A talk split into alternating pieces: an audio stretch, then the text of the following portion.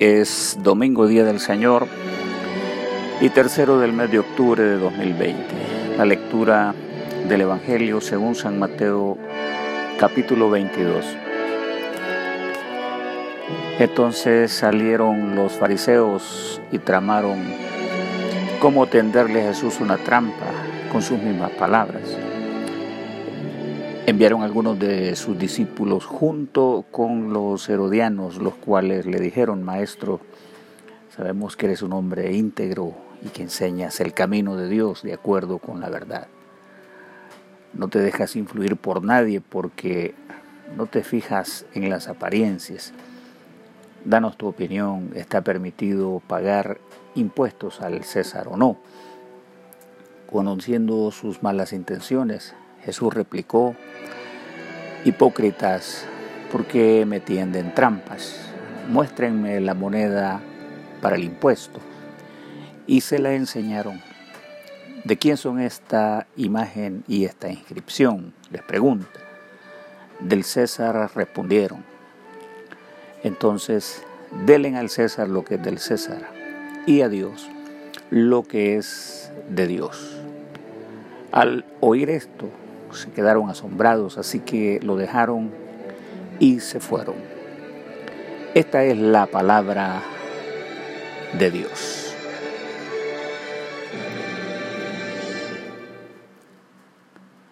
Jesús, el denario del César y la imagen de Dios. A Jesús lo quieren poner contra las cuerdas. Agobiantes son los momentos donde el maestro es acosado por los expertos enemigos y el poder eh, para ser llevado al punto de emplearse a fondo. La situación es de colocarse bajo la lógica de la ley, torcida ya por el interés y la conveniencia de los hombres. Conspiran los líderes civiles, religiosos, en unidad con el poder del imperio en turno han utilizado el halago, la elevación vana y malintencionada para hacerle caer en una trampa mortal. Hoy quieren destruir la autoridad de Jesús, su influencia entre el pueblo, desacreditarle y confrontarle con el poder del imperio, que es capaz de hacer prevalecer su poder y engaño ante la verdad que representa el redentor de la humanidad los denarios del César. El dinero es un común denominador que durante el ministerio de Jesús continúa siendo el punto de la discordia. Al parecer, más allá de la economía, el interés primordial está en el asunto de mantener el poder a cualquier costo, ya sea asociándose con los círculos políticos y de influencia o a través de la religión. Además, hubo otros sectores que por su actividad se les otorgaba capacidad para influir en la vida del pueblo. Allí entretejían los intereses de fariseos, herodianos, príncipes del Sanedrín, representantes del poder imperial, las masas ignorantes que desde siempre se les manipula para vitorear a quienes mejor ilusionen sus mentes empobrecidas y hambrientas de popularidad, también seducidas por el engaño del poder. ¿Qué era el denario del César? con la inscripción impresa de esa moneda continuaba siendo. En el contexto judío era un verdadero dilema, un problema que dividía al pueblo y a la vez destacaba la gran hipocresía de líderes y el pueblo en relación al imperio que les oprimía. Su inscripción latina decía, Tiberio César Augusto, hijo del divino Augusto, supremo sacerdote. Aparte llevaba la imagen grabada del César, al pueblo se le había enseñado y creía que tal inscripción que andaba de mano en mano como eh, una situación ordinaria era un acto auténtico de idolatría y una blasfemia al único Dios. Para la época de Jesús había caecido el eh, asesinato reciente a mano de las autoridades del imperio, de los caudillos, Teudas y Judas, quienes se rebelaron en relación a una fuerte oposición a que el pueblo pagase los tributos al emperador.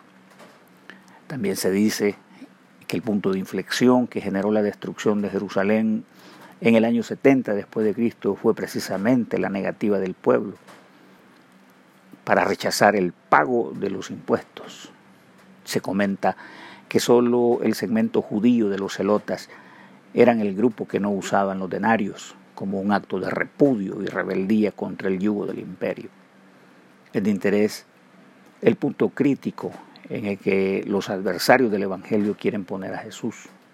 Tal negación puede llevarle a una muerte antes de tiempo y sus enemigos actúan con total intención de asesinarle. Más allá del relato donde sale victorioso, se libra del verdugo opresor dispuesto a imponer su látigo y arrebatarle la vida lo más pronto posible. La voz del origen da desde la fuerza más remota eh, del lenguaje utilizado más bien debe de interpretarse como regresar o devolver, o sea, devuelvan al César lo que proviene del César. También Jesús incluye una valiosa lección que llega hasta la conciencia de todas las generaciones de sus hermanos. También regresen a Dios lo que corresponde a Dios. En el primero de los casos insiste que el poder humano posee medios para sostenerse y gozar de las mieles del poder Jesús nos lanza un rayito de conocimiento para que cada generación comprenda que los gobernantes del mundo aman y dependen del dinero de otras personas, especialmente del dinero de los pobres, para sostenerse en sus puestos de privilegio. Devuelvan al César significa que el enmarañado método para gobernar al mundo está entretejido con fibras de infamia, engaños, mala voluntad, estratagemas de persecución para hacer creer que una mentira es verdad. Además posee la capacidad de dejar a un lado los valores morales y usar la traición para destruir a alguien que teniendo la luz de Dios no se somete a la exigencia engañosa e injusta de los poderes de este mundo. Esta generación misma haría un pacto con Satanás con el fin de destruir al Hijo de Dios. Usaría la influencia de la religión para denigrarle y compraría con fondos sagrados el falso testimonio de hombres que acusarían al Mesías indigna y falsamente, pagarían a la turba que más tarde gritaría crucifícale. Más tarde estos mismos sobornarán a la guardia del tribuno para dar un informe perverso y desacreditar su poderosa resurrección. Así operan los denarios del César y debemos estar alerta de sus símiles actuales como el dólar, euro, rublo, yenes o yuanes, etc., ya que poseen la misma capacidad. Pero también Jesús nos recuerda que hay que devolver también a Dios, o sea, la imagen de Dios. En otro lado, unido a la respuesta terrena, Jesús silvana la enseñanza vinculante al cielo. Nos hace recordar la oración sea hecha tu voluntad en la tierra como en el cielo. Cuando ahora nos dice regresar a Dios lo que es de Dios, o sea, lo que le corresponde, nos hace volver en sí sobre nuestra auténtica procedencia, que el hombre fue creado a imagen y semejanza de su Creador, o sea, nuestras capacidades innatas, cualquier acción máxima que nos ha otorgado la inteligencia, el razonamiento, la voluntad y la espiritualidad. Gritan sus palabras para decirnos que debemos detenernos y preguntarnos cuál es nuestra deuda, eso que debemos regresar o devolver a Dios. Sabemos que hay preguntas que siguen latentes en nuestra conciencia y que aún carecen de respuesta, como dijo el himnólogo, ¿qué te daré? si toda la vida es tuya y la mía también. También quiere decir que le hemos dado a Dios. A menudo reclamamos demasiado, reclamamos de la gente, a la iglesia, a la familia, esperamos más del prójimo, de los gobernantes. Pero te has preguntado si tú le has dado algo a Dios y a su creación. ¿Podéis oír el clamor de devolver aunque sea un poco de lo que Dios te ha dado en su infinita misericordia.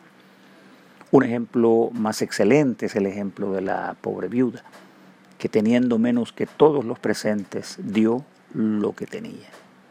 Si había un modelo de comparación en la sentencia de Jesús, cuando dijo ella dio más que todos estos, más que los políticos, que los doctores de la ley, más que los administradores del templo, más que los artesanos, más que los ricos, quienes daban lo sobrante. Entonces, den a Dios lo que es de Dios.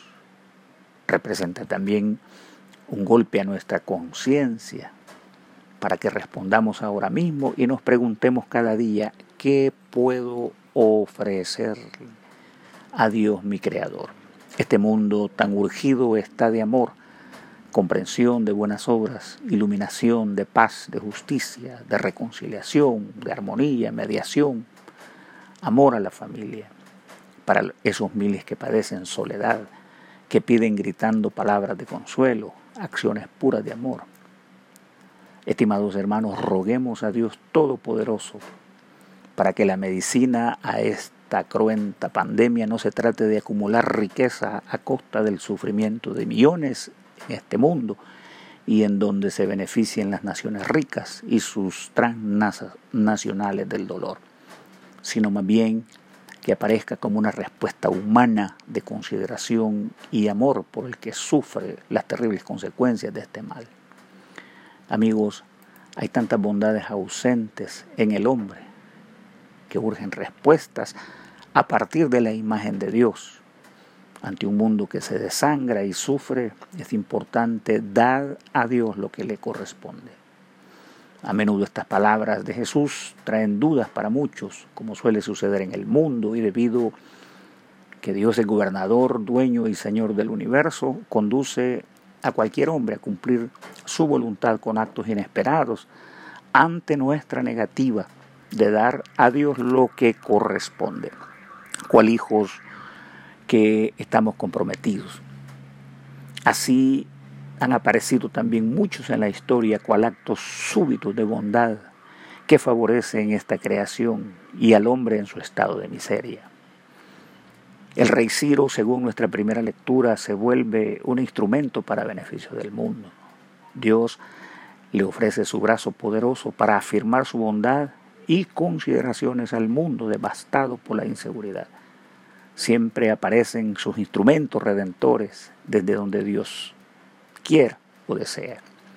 El profeta dice con ahínco, rocead cielos de arriba y las nubes destilen su justicia. Ábrase la tierra y produzcanse la salvación y la justicia. Háganse brotar juntamente. Yo el Señor lo he creado. Así no debe parecer extraño que en medio de este mar de necesidades, para el hombre surgen los defensores de la fauna, de la flora, del agua, del hombre, los opositores al consumismo voraz y destructor de los mares contaminados, los defensores de la vida, los ambientalistas del mundo y resistentes a cualquier forma de contaminación del capitalismo infernal e inhumano. En fin, cualquier forma de mostrar la imagen de Dios a favor de la vida es obra de los designios de Dios y sustentado por ese llamado de Jesús a todos que nos dice, devuelvan a Dios lo que es de Dios. También es de importancia decir si bien el hombre gobierna en el sentido particular, Dios es el gobernador de todo. Si el hombre por designio y voluntad del Creador debe regir de manera justa y para el bienestar de todos y en especial de los más necesitados, entonces debemos estar atentos y someternos a las leyes que con justicia se elaboran para vivir de forma armoniosa, justa y pacífica. Con ello, el gobernante civil honra a Dios. El estadista, jurista y teólogo reformado Juan Calvino en su magna obra Institución de la religión cristiana dijo, ninguno debería pensar que le está dando un servicio menor a Dios cuando obedece las leyes humanas, cuando paga sus impuestos o acepta cualquier otra carga. El Estado es una institución creada para servir al hombre. Así, también tenemos obligaciones y como cristianos un mayor compromiso de servicio limpio, sin ambiciones egoístas, reconociendo esta doble esfera de poder, la terrenal y la divina. Dice la recomendación apostólica, sométase toda persona a las autoridades superiores, porque no hay autoridad sino de parte de Dios, y las que hay por parte de Dios han sido establecidas. Así muchas autoridades han sido depuestas y no están ya más, porque así es la voluntad de Dios cuando sus acciones no son justas, verdaderas y del bienestar social. En conclusión, hay un severo contraste entre los denarios del César y la imagen de Dios. Ambas figuras tipifican al hombre no redimido y a quienes han sido alcanzados por su gracia. Es una invitación a manifestar la vida nueva, las virtudes de Dios, la luz de Cristo y ofrecer testimonio del Dios verdadero y único. Jesús dijo, a cualquiera que declare estar a mi favor delante de los demás, yo también me declararé a favor suyo delante de mi Padre que está en los cielos. También el antiguo padre de la iglesia Orígenes, en una homilía dice, el príncipe de este mundo, es decir, el diablo, representa al César. No podemos, por lo tanto, dar a Dios lo que es de Dios hasta que hayamos pagado al príncipe lo que es suyo. Esto es, hasta que hayamos dejado toda su malicia, queriendo decir, de la necesidad o necesidad de despojarnos de la contaminación terrenal y de este mundo, cuya ruta no es otro que la perdición eterna del hombre, o como mejor lo expusiera en la instrucción apostólica para nosotros. A vosotros no habéis aprendido así a Cristo, si en verdad le habéis oído y habéis sido por él enseñados, conforme a la verdad que está en Jesús en cuanto a la pasada manera de vivir, despojaos del viejo hombre, que está viciado conforme a los deseos engañosos y renovaos por el espíritu de vuestra mente y vestidos del nuevo hombre, creado según Dios en la justicia y santidad de la verdad. Y finalmente los acusadores de Jesús se fueron rendidos subyugados por la respuesta inesperada de su víctima supuesta. Dice el texto que estaban asombrados y como en alguna ocasión ocurriese con Satanás, le dejaron y se marcharon, esperando una nueva ocasión para contraatacar. Oremos. Dios Todopoderoso y Eterno, que en Cristo ha revelado tu gloria a todas las naciones. Mantén tus obras de misericordia, a fin de que tu iglesia, esparcida por todo el mundo, persevere con fe inquebrantable en la confesión de tu nombre. Por Jesucristo nuestro Señor, que vive y reina contigo, el Espíritu Santo, un solo Dios por los siglos de los siglos. Amén y que el Señor les bendiga y les guarde. El Señor haga resplandecer su rostro sobre ustedes y les sea propicio. El Señor alce sobre ustedes su rostro y les conceda su paz. Amén.